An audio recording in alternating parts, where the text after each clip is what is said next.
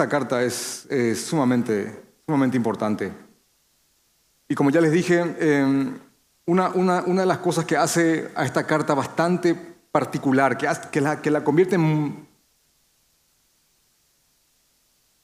muy, singular con relación a las demás cartas, es que es la última carta del apóstol Pablo. Vamos a estudiar en estos meses la última carta del apóstol Pablo, hermanos. Es la última carta.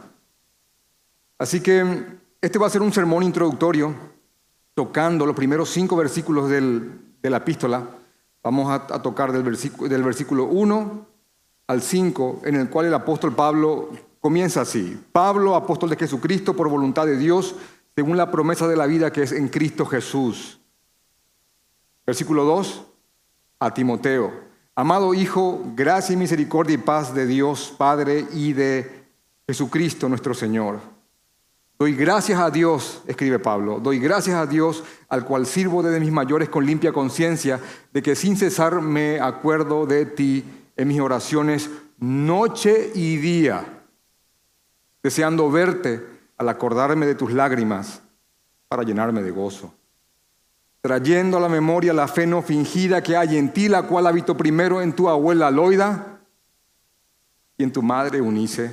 Y estoy seguro que en ti también, dice el texto en el cual vamos a enfocarnos hoy. Primera de Timoteo, repito, capítulo 1, del 1 al 5. ¿Por qué hasta el 5? Porque Quiero estudiar con ustedes acerca del vínculo personal que existió entre Pablo y Timoteo. Vamos a ver eso en, los versículos 1 y 2.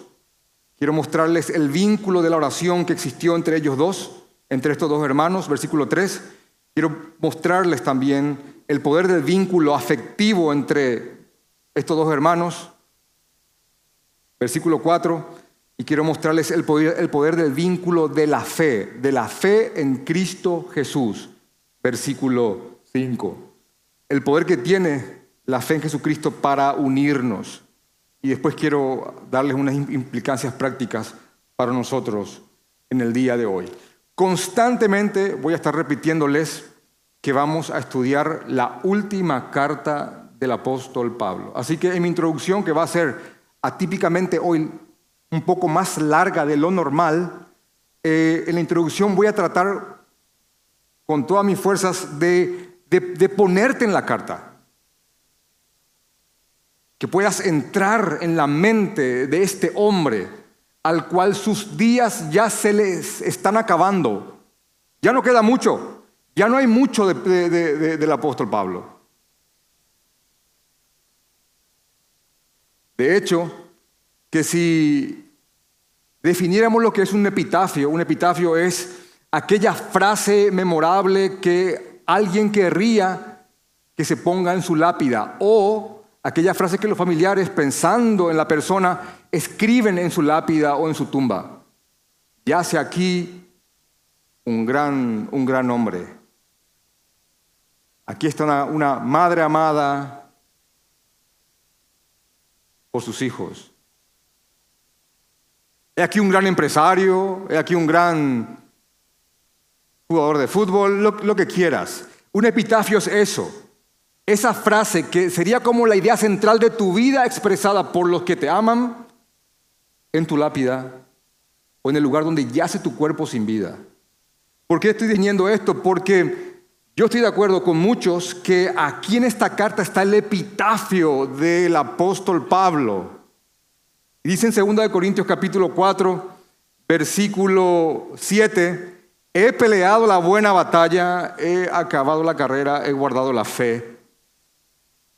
Por lo demás me está guardada la corona de justicia, la cual me dará el Señor, juez justo, en aquel día. Y no solo a mí, sino también a todos los que aman su venida.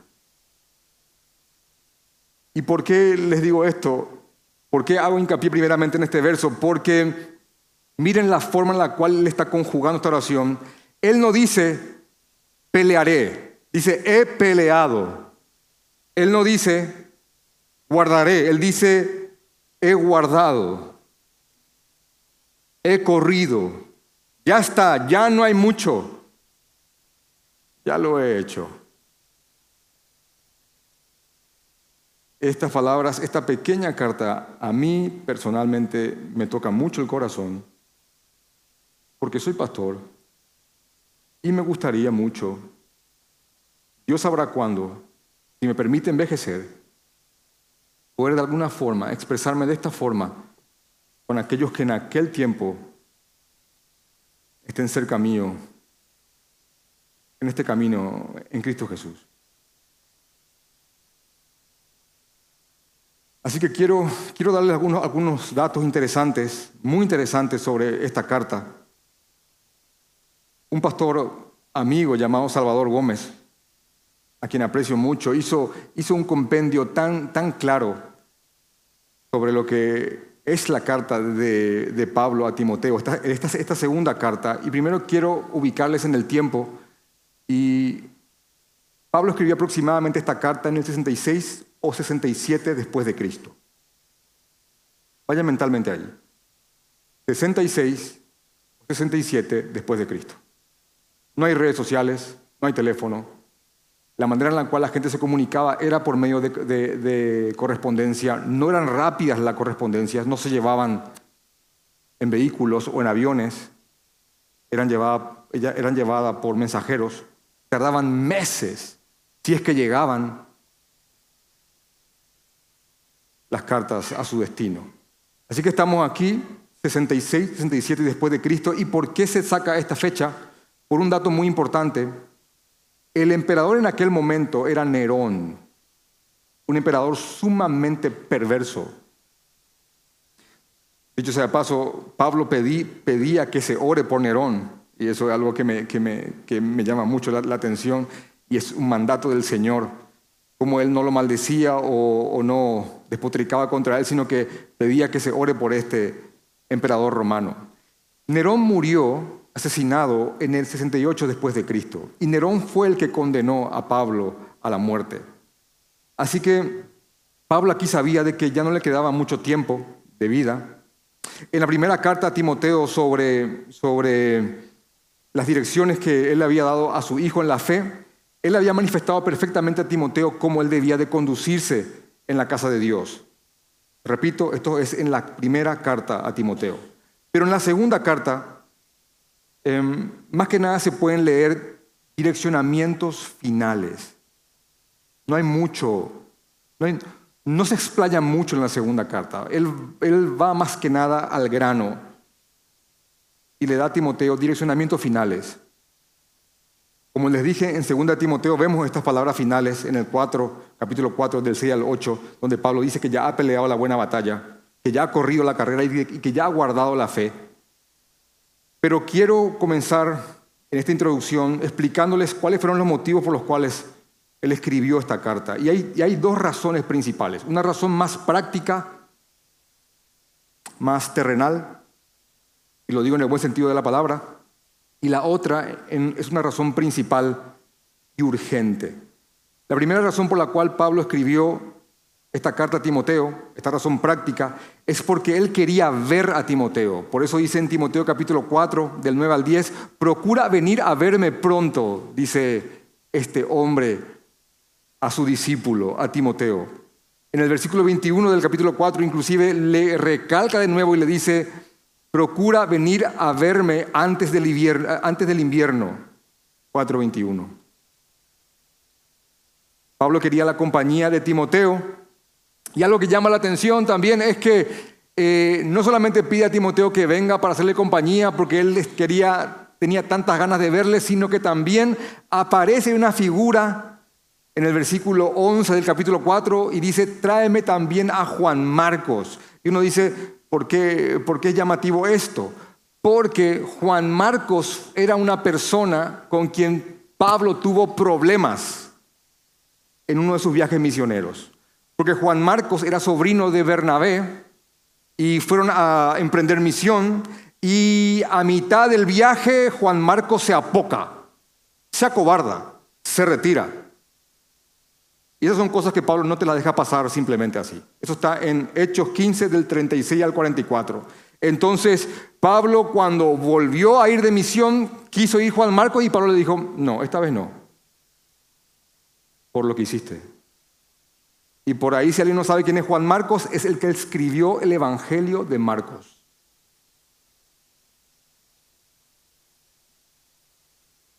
Pero aquí, en, ya sus últimos días, Pablo está pidiendo por Juan Marcos, ese Juan Marcos en aquel, eh, en quien en algún momento dado no vio idoneidad y lo dejó de lado. Y dice el pastor Salvador Gómez, el hecho de que alguien te descarte o seas descartado por algún tiempo, para alguna labor, no significa que seas descartado para siempre.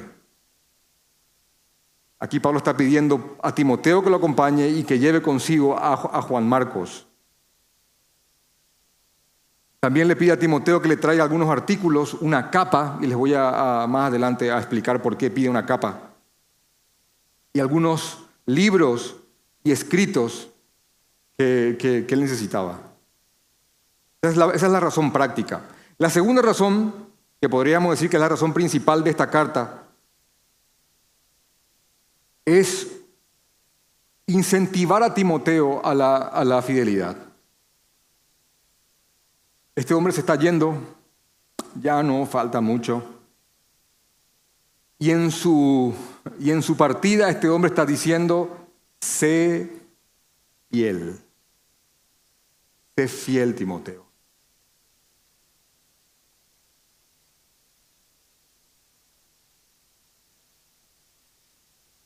Sé fiel en medio de la oposición, sé fiel en medio de la adversidad, sé fiel en medio de este mundo que se levanta en contra del conocimiento del Señor Jesucristo. Sé fiel. Esa es, esa es la razón principal de esta carta. Sé.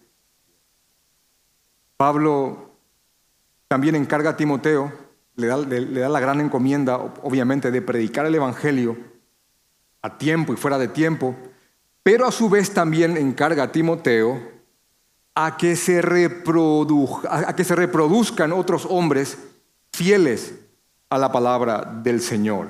Y es lo que está aquí en 2 Timoteo capítulo 2, versículo 1 y 2. Y les pido por favor que lean conmigo lo que este hombre escribe a Timoteo.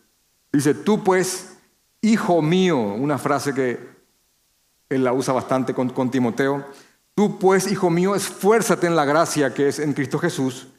Y por favor, atención al versículo 2. Lo que has oído de mí ante muchos testigos, esto encarga a hombres fieles que sean idóneos para enseñar también a otros. Y aquí podríamos hablar de que en un solo verso hay cuatro generaciones de hombres fieles y predicadores del Evangelio. Miren por favor, míreme. Pablo dice, Pablo dice, Pablo dice, Timoteo, las cosas que has oído de mí, Timoteo, Pablo dice, Timoteo, las cosas que has oído de mí, encarga a hombres fieles e idóneos que también puedan enseñar a otros hombres fieles e idóneos.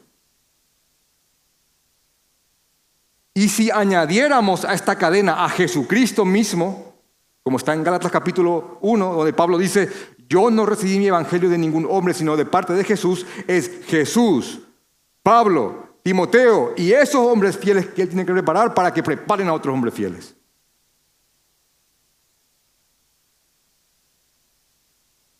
¿Saben cuál es la idea de este pasaje?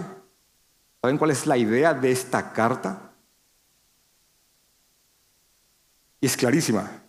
Es la preservación y el traspaso generacional del Evangelio de nuestro Señor Jesucristo.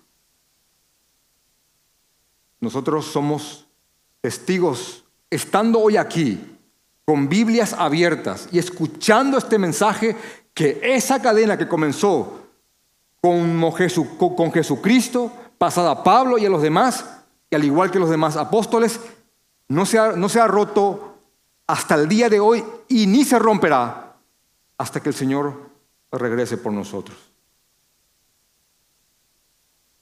El Señor preserva y traspasa generacionalmente el Evangelio a través de hombres fieles. Amén. Otra cosa que también llama mucho la atención, ya que la carta es corta, Pablo, está yéndose, es de que hay demasiadas exhortaciones en esta carta. El motivo por el cual vamos a estudiar esto del 1 al 5 es porque en el versículo 6 comienza la primera exhortación y quiero también hacer un resumen de las 29 exhortaciones que tiene esta carta tan corta. El pastor Salvador lo hizo tan conciso y tan, tan didáctico que quisiera leerles para que vean este, esta, oleada de exhortación una tras otra. Yo creo que cada creyente debería de considerar esto para vivir su vida entera en Jesucristo. La primera es en el versículo 6 y dice así, aviva el don que hay en ti. Dos, no te avergüences del testimonio de nuestro Señor Jesucristo. Tres, apártate, participa conmigo en las aflicciones del Evangelio. Cuatro, retén la forma de las sanas palabras. Cinco, guarda el tesoro que te ha sido encomendado. Seis, fortalécete en la gracia. Siete, encarga a hombres fieles lo que has oído de mí. Ocho, Sufre penalidades conmigo. Nueve, considera lo que te digo. Diez, acuérdate de Jesucristo.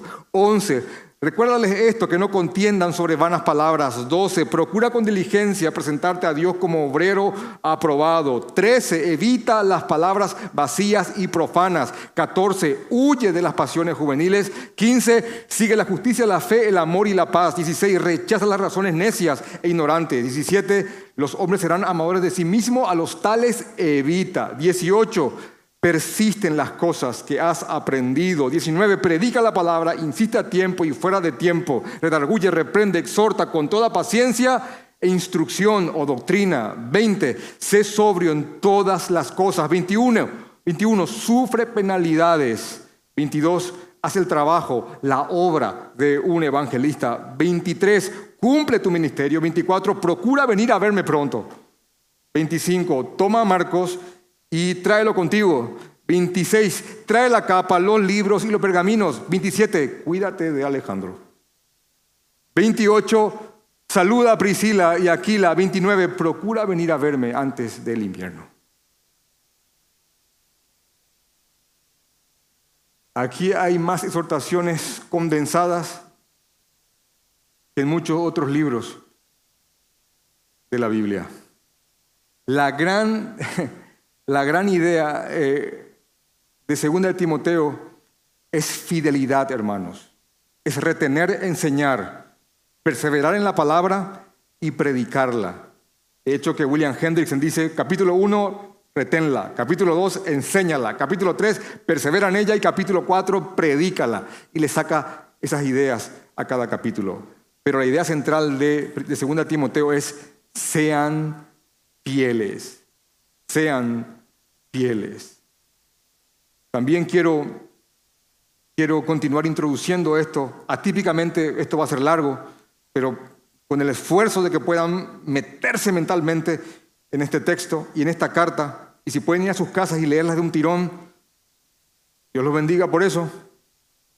Hermanos, un comentarista holandés, Van Vandenberg es el apellido, en un comentario publicado por la editorial Felire, ha nombrado a Segunda de Timoteo con este título,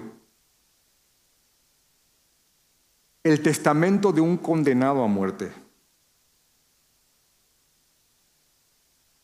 Y se lo he tomado prestado para el título de esta predicación introductoria a Segunda de Timoteo. El testamento de un condenado a muerte. Y en la introducción él, dice lo siguiente. La segunda carta a Timoteo fue escrita por Pablo desde una prisión en Roma. Ya había estado encarcelado allí, según lo que relata Hechos 28. Pero entonces su encarcelamiento no, había sido tan severo, tan duro. Pues disponía, por ejemplo, de cierta libertad porque tenía alguna clase de prisión domiciliaria con guardias romanos custodiándole. También explica este comentarista que transcurrido dos años de esa prisión domiciliaria, Pablo fue absuelto, fue liberado y pudo viajar por algunos países a predicar, entre ellos España. Y después de esto fue nuevamente encarcelado en Roma, pero en esta ocasión ya no estaba en una prisión domiciliaria, sino que estaba en un tenebroso calabozo. Ya la gente no podía entrar y salir a, visitarle como en la anterior reclusión, sino que aquí él estaba no con muy buena suerte humanamente hablando, y es aquí donde él dice que muchos lo abandonaron. Y continúa diciendo este, este comentarista, así pues esta segunda carta a Timoteo les escrita desde este cautiverio, Pablo mismo está convencido de que nunca más eh, saldrá al suelto y aguarda que la condena sea dictaminada. Algo que me llamó la atención es de que, de que este comentarista escribe, y yo lo googleé y lo, estuve investigando, em, que a lo largo de los años se han publicado muchos libros, muchas colecciones acerca de o sobre cartas de personas que han sido condenadas a muerte de hecho que hay un libro que, que, se llama Condenados a muerte, cartas de víctimas del nazismo. Y ahí en esas cartas, en, esos libros se, publican las cartas de las personas que tal vez tenían uno o dos días de vida. Y una de las cosas que, que dice este comentarista es de que estos libros han sido éxitos en ventas y que esto se debe a que hay una gran curiosidad por saber en qué estaban pensando esas personas en ese momento teniendo a la muerte enfrente. Y dice específicamente, esto es algo que nos cautiva, saber de alguien que se encuentra cara a cara con la muerte, conocer qué es lo que pasa por su mente, qué le parece importante en ese momento de su vida, cómo asimila tener que morir una muerte violenta en caso de condenados a muerte. Y añade, de esto queremos saber nosotros a través de la carta a Timoteo. Y yo estoy, totalmente de acuerdo que cuando se lee este tipo de cartas uno puede adentrarse a la mente y al corazón del autor o los autores, porque en este tipo de situaciones, hermanos, todo lo accesorio queda fuera, todo lo poco urgente se disipa y uno puede adentrarse al corazón de la persona y ver qué es aquello que realmente lo conmueve y le afecta.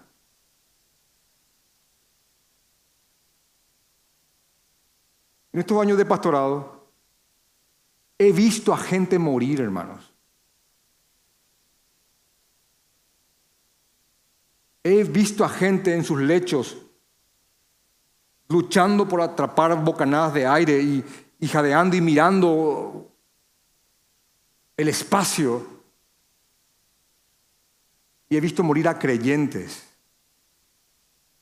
Y si hay algo de lo cual yo le puedo dar testimonio es que, que no hay mucho comentario en ese momento como que se aferran a lo que realmente importa, dejan todo lo accesorio y se centran en, en, la roca, en Jesús, y solamente es Él, ellos y ese momento. Yo lo he visto.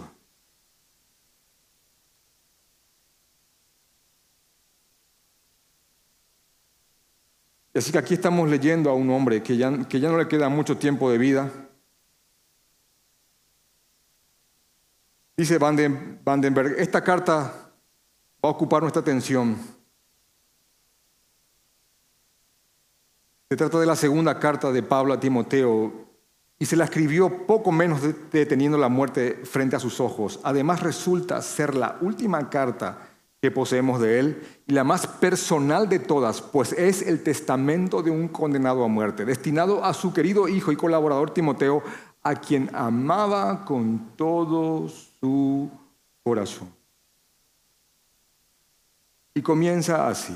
Pablo, apóstol de Jesucristo, por voluntad de Dios, según la promesa de la vida que es en Cristo Jesús, ¿a quién? A Timoteo, amado Hijo, gracia, misericordia y paz de Dios Padre y de Jesucristo nuestro Señor. Yo quiero meterme en el saludo para mostrarles el vínculo entre estos dos hombres, entre Pablo y Timoteo. Yo quisiera mostrarles bíblicamente cómo se produjo este vínculo. Esta es una carta claramente de un padre espiritual, porque no era su padre biológico, a su hijo espiritual, Timoteo. Pablo, Pablo le dice, hijo amado. La forma en la que se refiere a él en la primera carta es verdadero hijo en la fe, 1 Timoteo 1, versículo 2. Pero, pero para tratar de, meternos en esta relación, la pregunta es cómo se produjo este vínculo. Y eso está en el libro de Hechos. Timoteo era de Listra, una colonia romana en la provincia de, Galacia, hijo de un matrimonio híbrido, mixto, para ser más preciso. Su padre era gentil, era un pagano, y su madre era una judía. Cuando Pablo regresó a Listra, después de su segundo viaje misionero, algunos hermanos le mostraron al joven Timoteo y le dijeron que era de buen testimonio. Y según Hechos 16, versículo 1 al 3, Pablo decide llevar a Timoteo con él en su viaje y disipularlo. Algunos dicen que Timoteo pasó más de 10 años a la sombra de Pablo, escuchándole, viendo cómo él se conducía.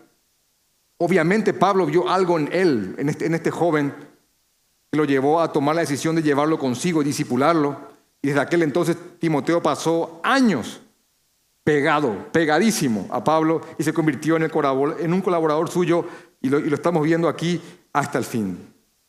Pablo amaba a Timoteo, lo amaba muchísimo.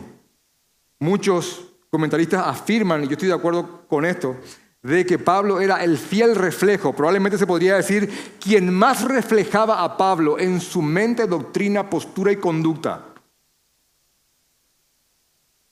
Y yo puedo fundamentar esto con, con dos pasajes, y uno sería Filipenses, leyendo cómo Pablo presenta a los hermanos de Filipo a Timoteo. En Filipenses capítulo 2, versículo 19. Filipenses capítulo 2, versículo 19. Y cómo me encantaría que alguien me presentara a mí así. O creo que te gustaría que alguien te presente con semejante currículum. Dice en Filipenses capítulo 2, versículo 19. Espero, espero en el Señor enviaros pronto. ¿A quién dice? Espero enviaros pronto a Timoteo para que yo también esté de buen ánimo al saber de vuestro estado. Porque a ninguno tengo del mismo ánimo y que tan sinceramente se interese por vosotros. Porque todos buscan lo suyo propio, no lo que es de Cristo Jesús. Pero como a hijo, pero como hijo, perdón, que como a hijo a padre ha servido conmigo en el Evangelio como ya conocéis los méritos de Él. Perdón, esa parte me, me salté. Pablo dice, ustedes ya conocen los méritos de Él, que Él sirve conmigo como un hijo sirve a su Padre. Y en Primera de Corintios, capítulo 4, versículo 17, Primera de Corintios, capítulo 4, versículo 17 dice lo siguiente, los hermanos de, de, de Corinto estaban portándose no muy bien, Estaban haciendo cosas que no estaban conforme a la palabra del Señor. Y Pablo les exhorta y les reprende para que ellos cambien. Y dice en el versículo específicamente 16, antes de leer el 17, Pablo dice, por tanto os ruego que me imitéis, imítenme, dice Pablo. Y dice lo siguiente a continuación, por esto mismo os envío a Timoteo. ¿Ven la secuencia? Imítenme, dice Pablo, por esto mismo les envío a Timoteo.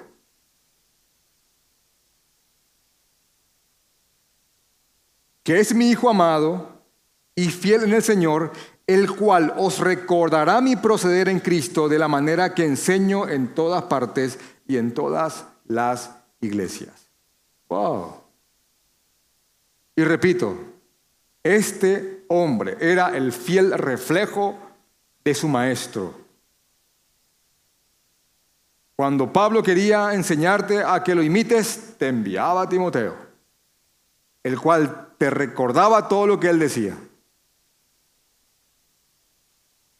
Algo que debemos resaltar es de que aunque Pablo y Timoteo tenían un vínculo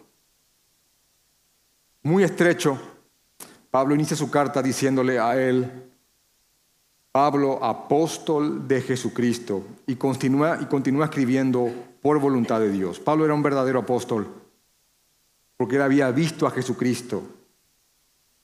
Pablo no permitía que el vínculo que él tenía con Timoteo dejara sin efecto la autoridad que él tenía como, como apóstol. Así que él podía ser amigo de alguien sobre quien tenía autoridad. Eso es posible, bíblicamente hablando. Dios decía de Abraham, mi amigo. Uno puede ser amigo de un hijo. Uno puede ser amigo de alguien a quien tiene bajo autoridad. Hay una definición mundana de que no, hay amistad ahí antibíblico. Sí se puede. Pablo y Timoteo eran amigos y se amaban. Y él no permitía que este vínculo deje sin efecto la autoridad que él tenía como apóstol. Él es, él es, un apóstol que ha sido nombrado por Jesucristo mismo, como ya lo hemos dicho. Eso está en Gálatas capítulo 1 del 11 al 12. Y Jesús dio el Evangelio a Pablo, Pablo se lo pasó a Timoteo y Timoteo tenía, repito, como misión preparar a hombres fieles que a su vez preparen, preparen a otros. Un comentarista dice, Pablo saluda a este hijo amado diciendo, gracia, misericordia y paz. Gracia, pero inmerecido y favor que transforma. Misericordia, afecto tierno, cordial, mostrado a quien está en una situación difícil. Y paz, es la conciencia de, haber reconciliado, de habernos reconciliado con Dios por la obra mediadora del Espíritu, del Espíritu Santo. Así que ellos tenían un vínculo enorme. Y aquí les estoy mostrando cuándo y cómo nació ese vínculo. Es un vínculo que nació en torno al Evangelio, en torno a Jesucristo, y este vínculo los uniría a ellos en esta vida estrechamente y eternamente en el siglo venidero en su plenitud. Quiero mostrarles como segundo punto un vínculo que estos hombres desarrollaron, que es el vínculo de la oración. Porque después de, decirle a, Timoteo, gracia, misericordia y paz, dice, doy gracias a Dios al cual sirvo desde mis mayores con limpia conciencia. Doy gracias al Señor, al cual sirvo con limpia conciencia de que sin cesar me acuerdo de ti en mis oraciones noche y día. En la primera carta, hermanos, van a, van a percatarse, haciendo una comparativa, de que Pablo, Pablo va directamente al grano. En la primera carta él dice, como te rogué que te quedases en Éfeso, y ya va directamente a lo que Timoteo tenía que hacer. Va directamente, repito, al grano y, a la misión de Timoteo. Pero aquí Pablo eh, inicia dando gracias. Doy gracias a Dios. Y esta es una, esta es una acción atípica porque estamos, porque Él está en una celda y aquí estamos viendo al preso orando por el que está libre. Aquí estamos viendo un excelente ejemplo de cómo alguien, aún en desgracia, puede orar e interceder por otra persona. Así que no hace falta ser el que está bien para decir, doy gracias al Señor y me acuerdo de ti en mis oraciones noche y día. ¿Ven este ejemplo? Y hermanos, verdad de Dios, que la oración es un vínculo que nos une como hermanos. Es un medio de gracia que tenemos, que tenemos que utilizar y saber utilizarlo. A mí no me queda la menor duda de que los efectos que, que tuvieron estas palabras en Timoteo fueron de de regocijo, felicidad y ánimo para él. Porque la gente se motiva cuando se siente, se apreciada. Estas palabras sin duda habrán producido eso en el, en el ánimo de, de, Timoteo. Estas son las palabras de su mentor, el hombre que le había instruido en los caminos del Señor y que no nos quede la menor duda de que en algún momento dado y en más de una ocasión, este hombre le habrá exhortado y reprendido muchas veces.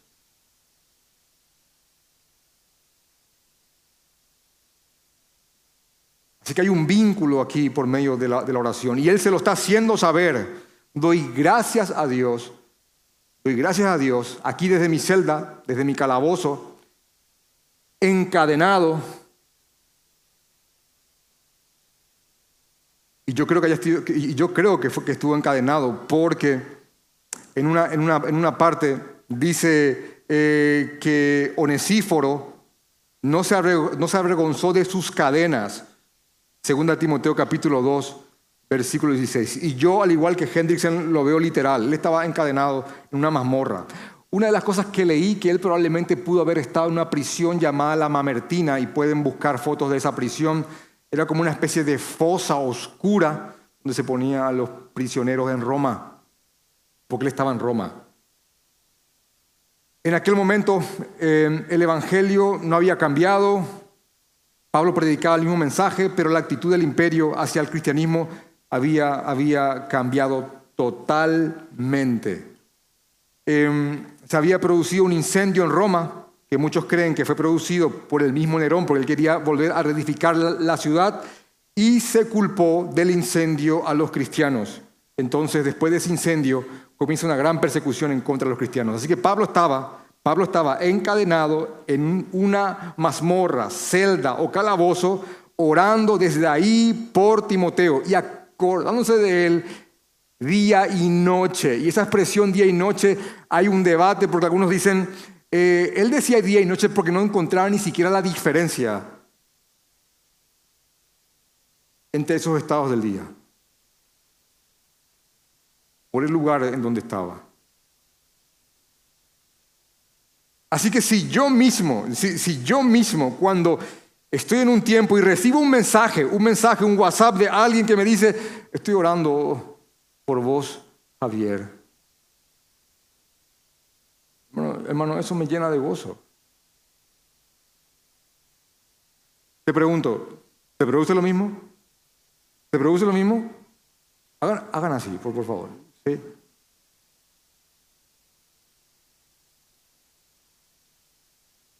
Doy gracias por tu vida. Miren, una simple y sincera, simple y sincera, y subrayo sincera, frase, doy gracias por tu vida, por haberte conocido, y te recuerdo en mis oraciones, hermano, eso tiene poder.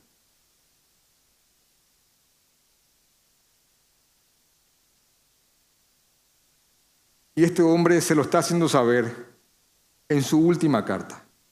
Doy gracias al Señor al cual sirvo desde mis antepasados, para que se entienda mejor la frase.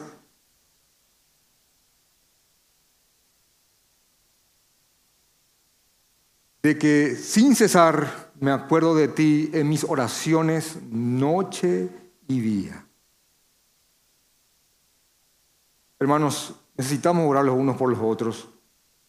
Ese es un, es un vínculo enorme no estamos aquí para pelear esta batalla solos. Sabemos que Pablo y otros, Pablo, Silas, Bernabé, Apolos, Aquila, Priscila, son nombres como que los tenemos muy presentes, pero hubo un gran grupo de hombres fieles que pelearon con Pablo la buena batalla.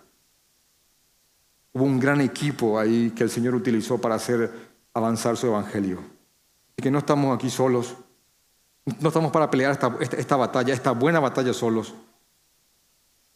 Necesitamos a otros y otros nos necesitan. Y una forma bíblica de apoyarnos es el vínculo de la oración mutua. Les repito, es un regalo que el Señor nos ha dado, es algo que nos une, nos conecta, que nos permite llevar las cargas uno de los otros y por supuesto, también compartir alegrías, porque sería bueno que también eh, llames o, te juntes con alguien para orar, para agradecer, no solamente orar por una desgracia, ¿verdad? Vamos a orar para dar gracias por el nacimiento de mi hija. ¿O por qué nos reunimos a orar porque me salió ese trabajo o porque aquel hermano recibió el Evangelio a quien tanto le prediqué y por fin Señor tocó su corazón? Vamos a orarnos a dar gracias por él.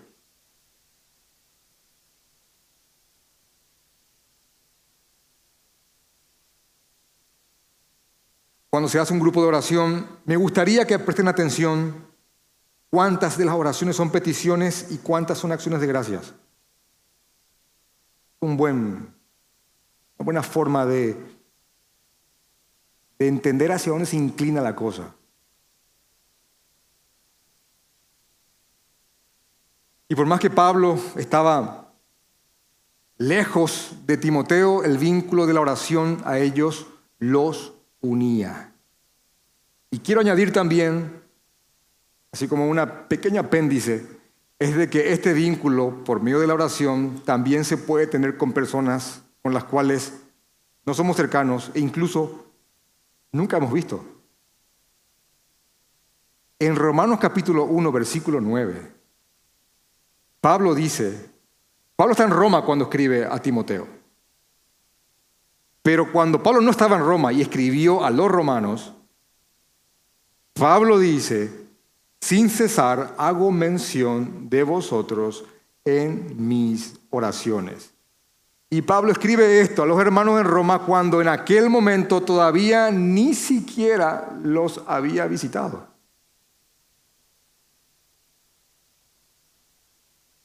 Obviamente va a haber un vínculo más íntimo con un conocido y un cercano aún más, pero ese vínculo no es exclusivamente para esa clase de relación, sino que uno puede tener un vínculo en oración con un hermano a quien inclusive nunca ha visto.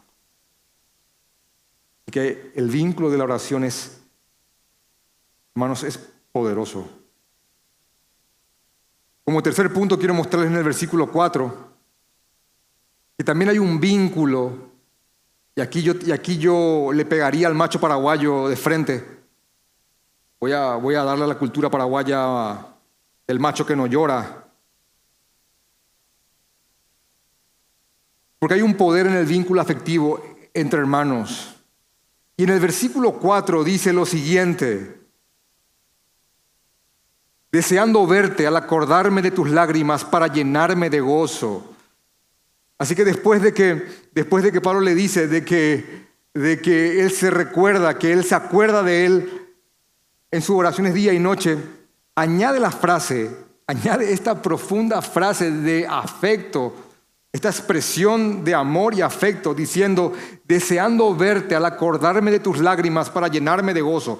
Yo no me imagino qué podríamos pensar si dos hombres se dicen esta frase. ¿Mm? Rafa, ¿cómo deseo verte acordándome de tus lágrimas aquella última vez que nos vimos?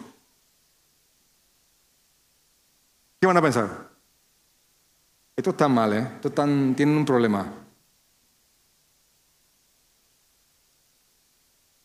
Pero quiero mostrarles, hermanos, de que sumado al vínculo de la oración, de esa comunión en Cristo Jesús que tienen los cristianos, también hay un poder en el vínculo del afecto mutuo.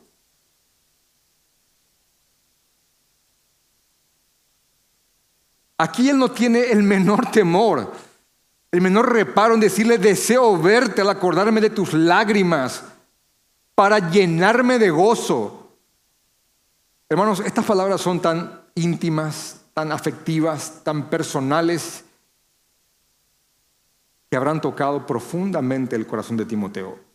Mi corazón toca, así como creo que están tocando, está tocando el tuyo. Y también estoy de acuerdo con que las lágrimas a las cuales se refiere es con toda probabilidad las que él derramó en su última despedida. Y yo quiero decirles que Dios nos ama y nos fortalece y nos consuela a través de nuestros hermanos, del afecto de nuestros hermanos. Somos herramientas del Señor para consolar y fortalecer a otros. De hecho, que eh, mostrándote de que somos esas herramientas, y de que el Señor nos fortalece a través de nuestros hermanos y nos demuestra su amor a través de esos hermanos, nos consuela. Dice en 2 Corintios capítulo 1 versículo 3, bendito sea el Dios y Padre de nuestro Señor Jesucristo, Padre de misericordia y Dios de toda condenación, el cual nos consuela en todas nuestras tribulaciones, para que podamos también nosotros consolar a los que están en cualquier tribulación por medio de la consolación con que nosotros somos consolados por Dios. ¿Se dan cuenta de palabras? Dios nos consuela para que podamos consolar a otros con aquella consolación con la cual fuimos consolados.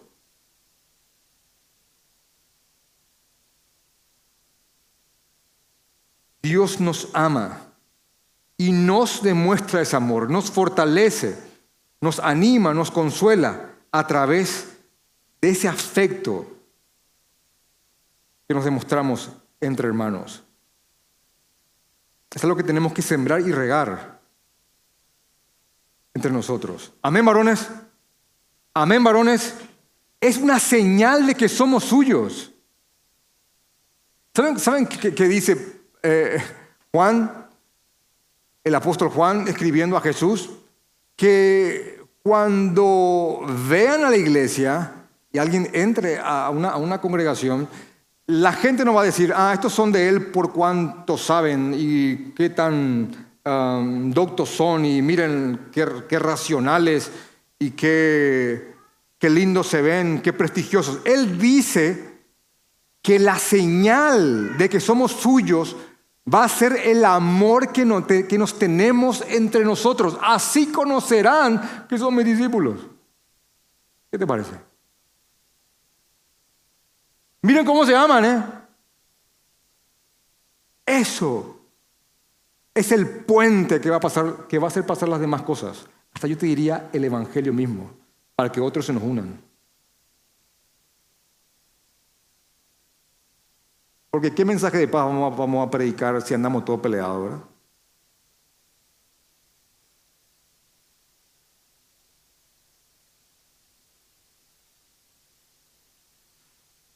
Así que estas no, son, estas no son expresiones de debilidad, es amor sincero entre hermanos.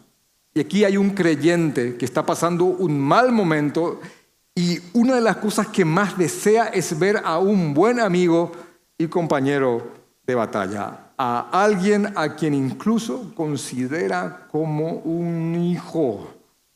Señor, ah. Por medio de esta clase de amor, nuestro Padre nos anima, nos motiva, nos conforta, nos fortalece, hermanos míos. Deseando verte al acordarme de tus lágrimas para llenarme de gozo. Em, algo similar, este tipo de relación también Pablo tenía con los ancianos de Éfeso, donde, donde, donde, Pablo estaba, donde Timoteo estaba, porque eh, dicen Hechos capítulo 20, 36 al 38, miren estos varones paraguayos, latinos, que se respeta, mira esto, mira lo que te voy a leer ahora. Y digo mira porque quiero que te lo imagines a medida que yo te lo leo. Dicen Hechos capítulo 20, 36 al 38, que cuando Pablo va a la playa para despedirse de ellos porque tenía que tomar un barco, dice, que Pablo se puso de rodillas y oró por todos ellos.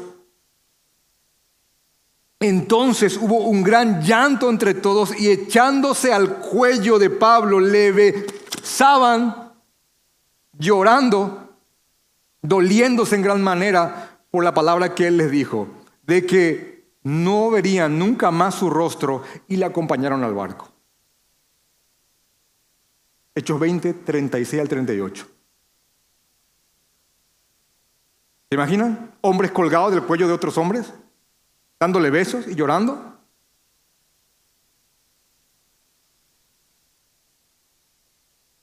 Y escribe un comentarista, aunque sin duda se daba cuenta de que nunca podría volver a ver a Timoteo, la posibilidad de reunirse con él lo llenaba con un cierto gozo al saber del amor profundo del apóstol y su anhelo por verle de nuevo, Timoteo se alegró seguramente y sintió un compromiso mayor, y sintió un compromiso mayor para seguir los pasos de su amado maestro y amigo.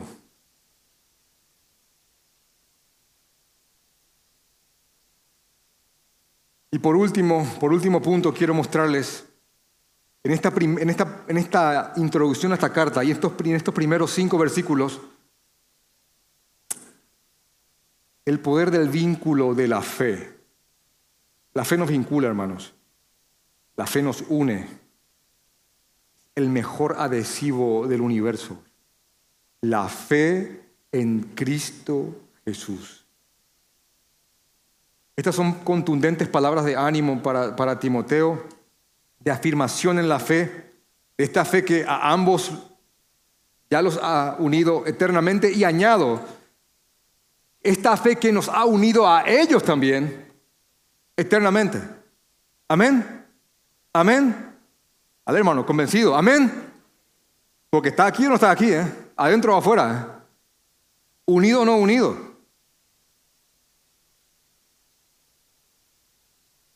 Como les dije en la primera carta, él se dirige a Timoteo como verdadero hijo en la fe. También en la primera carta le da un encargo y le dice que el motivo por el cual Timoteo fue enviado a Éfeso es para que él eh, motivara, regara y predicara el Evangelio y que nadie enseñe cosa extraña, porque el motivo de ese mandamiento era que se produzca por la predicación del Evangelio un corazón limpio, de buena conciencia, y acá está la frase de fe no fingida. Porque en el versículo 5 de 2 Timoteo, después de decirle de que él eh, trae a su mente las lágrimas de Timoteo para llenarse de gozo, también dice que trayendo a la memoria la fe no fingida que hay en ti, la fe no fingida que hay en ti, Timoteo, la cual ha visto primero en tu abuela y en tu madre. Tu abuela de nombre Loida y su madre Unice. Aquí hay, aquí ahora hoy mismo tenemos una visita de una abuela, madre e hija. ¿Dónde están? Las de Río Janeiro. ¿Dónde están? Ahí están. Levante la mano la abuela. Levante la mano la madre. Levante la mano la hija. Ahí está. Amén.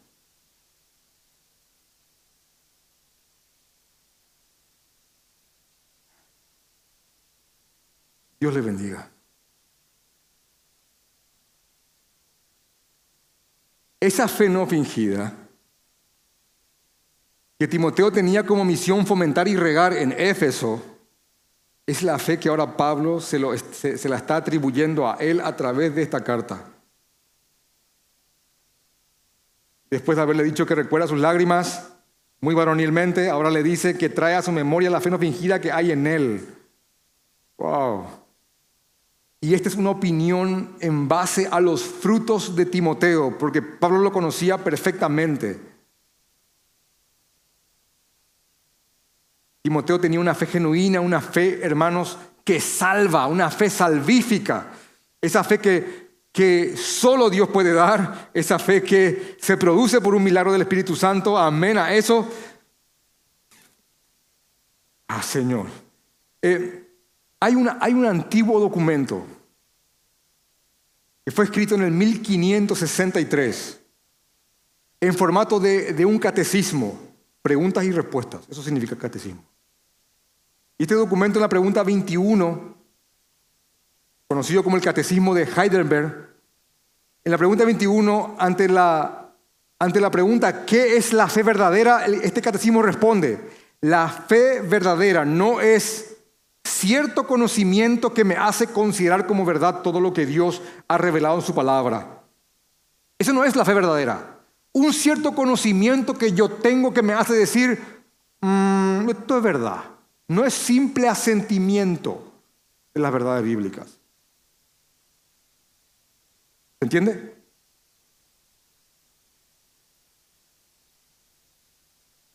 sino que aparte de eso, también es una plena confianza que el Espíritu Santo obra en mi corazón mediante el Evangelio. Y está escrito en primera persona, en mi corazón. Porque uno lo responde conjugando en yo. y leo de nuevo, sino que también es una plena confianza que el Espíritu Santo obra en mi corazón mediante el, Evangelio, en que no solamente otros, sino también a mí Dios me da gratuitamente la remisión de pecados, la justicia eterna y la salvación solo por gracia, en virtud de los méritos de Jesucristo.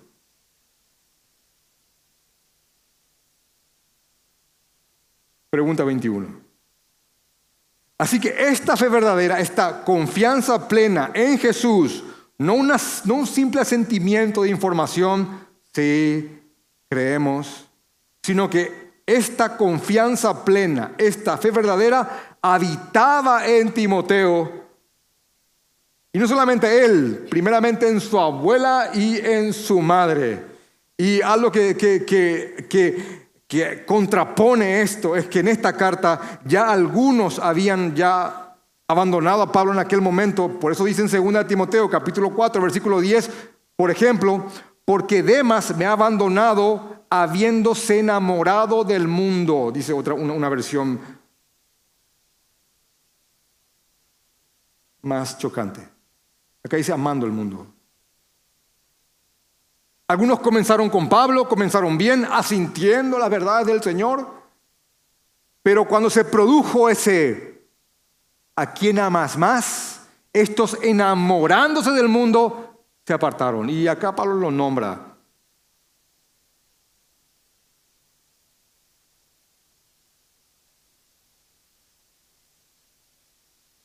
Trayendo a la memoria la fe no fingida que hay en ti. Hermano, la fe se puede fingir. ¿Qué te parece? Ruego al Señor Jesucristo que no seas uno de esos. Pero la fe se puede fingir. Cuesta más cuando uno es más cercano a una persona, porque cuesta, es más fácil fingir un día a la semana un, domingo. Buen día, bendiciones. Osana a las alturas. Dios te bendiga, con permiso. Ah. Que tener a alguien todo el día contigo, viéndote, oh, ahí, ahí la cosa cambia. Yo diría hasta, hasta que es imposible. Pero aún así, a cierta distancia, la fe se puede fingir a cierta distancia. Bueno, una fe no fingida es la que había en Timoteo, que hay en ti, dice Pablo.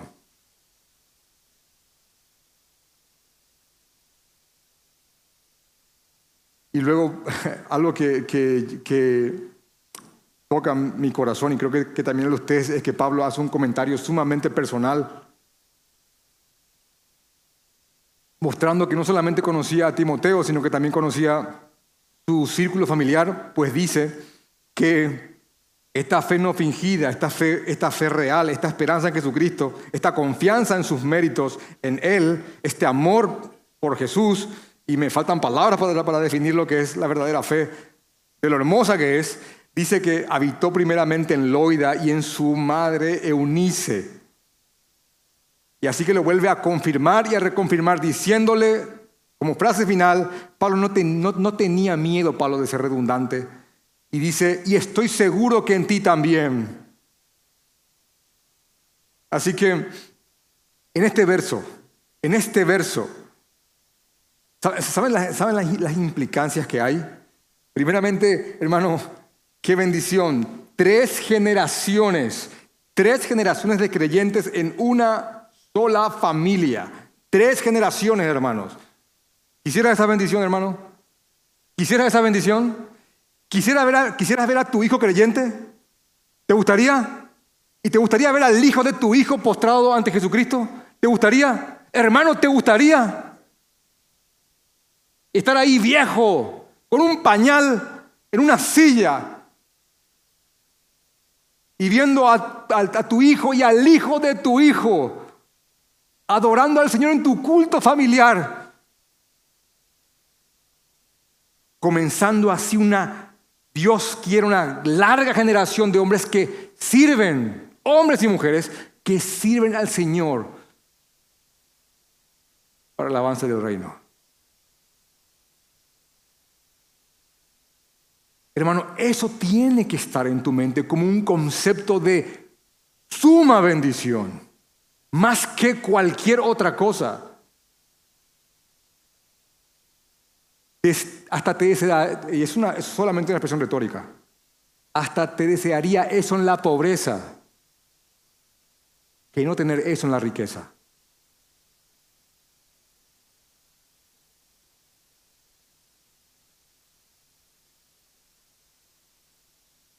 Tanto la abuela como la tanto la abuela como la madre de Timoteo eran verdaderas judías que esperaban al Mesías y tan pronto les fue presentado el Mesías, ellas creyeron.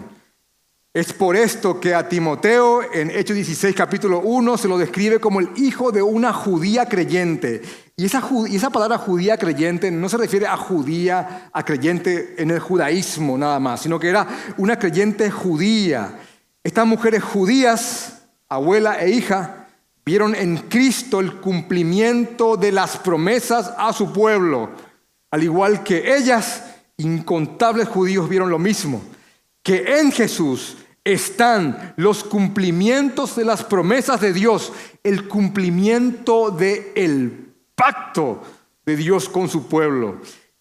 Vieron que todo se encuentra y todo tiene sentido en Cristo Jesús. Cada historia en la Biblia, aparentemente independiente, se, se encuentran y se centran en una sola persona, la persona del Señor Jesucristo, de aquel que resucitó de los muertos, del Rey de Reyes y Señor de Señores. Así que estas verdaderas judías, así como otros, así como aquel que se llamaba Simeón y que el Señor le había prometido de que no vería la muerte antes de ver al, al rey. Dice en Lucas capítulo 2, versículos 28 y 29, que Simeón, viendo al niño, lo tomó en sus brazos y simplemente dijo, ahora Señor, despida a tu siervo en paz conforme a tu palabra, porque han visto mis ojos la salvación. Y partió con su rey. Así que estas judías creyentes con fe no fingida, que instruyeron en la palabra a, Timoteo, estas mujeres instruyeron a Timoteo en la palabra desde niño. Y a su tiempo el Señor puso el sentido a todas estas verdades en el corazón de Timoteo. ¿Está escuchando eso, madre? Aquí presente. Estas mujeres instruyeron a Timoteo y a su tiempo, y a su tiempo el Señor puso sentido a todas estas verdades en el corazón de Timoteo.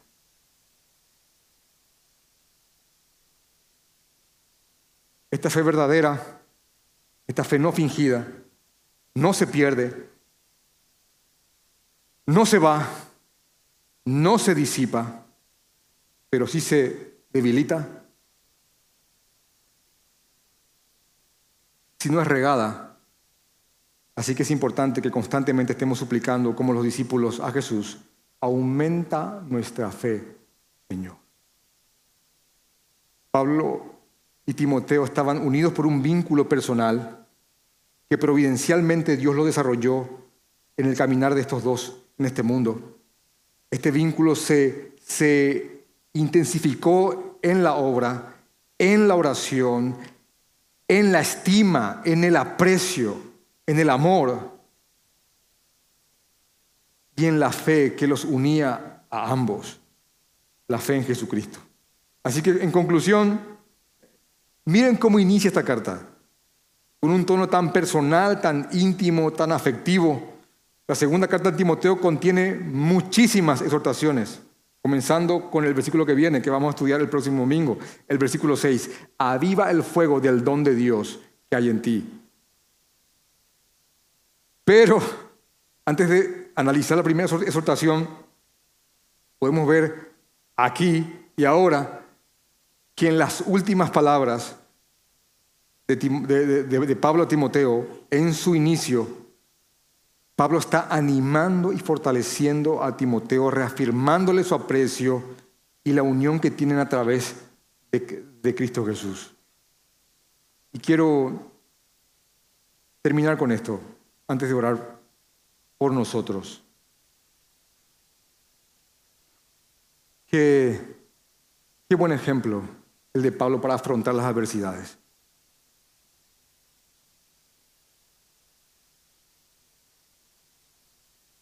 Y yo quiero decirles que esto solo es posible poniendo nuestros ojos en el Señor y viendo todo dentro de su soberanía.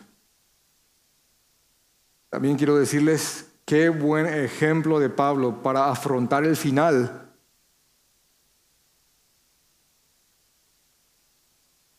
Y va a llegarte, hermano. Qué buen ejemplo para afrontar el final, ya que es un simple trámite antes de despertar y ver cara a cara a nuestro Señor. También podría decirles que hay un muy buen ejemplo aquí en cómo se debe de animar, motivar y confirmar a los hermanos. Pablo le dice a Timoteo que ora por él, que lo recuerda, que desea verlo, aunque sea una última vez, que recuerda sus lágrimas para llenarse de gozo. Recuerda un momento íntimo y de cariño que tuvieron juntos para llenarse de gozo y que lo recuerda como una persona que vive su fe. Fe que los ha unido eternamente, más allá de, de esa mazmorra y de este caminar juntos en este mundo. Hermanos, esta clase de palabras es la que el Señor utiliza para edificar a hombres y a mujeres fieles en su viña. Vamos a orar.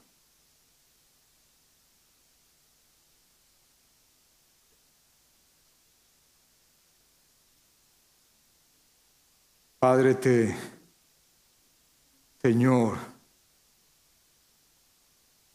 te ruego que hagas crecer en nosotros esta forma de ver las cosas, Señor, sean buenas o sean malas, esta forma de ver las cosas que tuvieron los hombres y mujeres que vivieron para darte gloria. Te ruego que guarde nuestros corazones de buscar lo nuestro. Ayúdanos a servirte con limpia conciencia, Señor. Te ruego que fortalezcas entre nosotros los vínculos fraternales en amor, Señor. Que el amor, que nos tenemos sea un testimonio de que somos tuyos. Padre, aquellos que no te conocen, eh, yo te ruego que toques sus corazones, Señor, para que puedan ver a Jesús como quien realmente es. Dale una fe genuina, no fingida una fe que tenga fruto, Señor. Y en cuanto a nosotros, ayúdanos a pelear la buena batalla y aumenta nuestra fe, Señor. En el nombre de Jesús.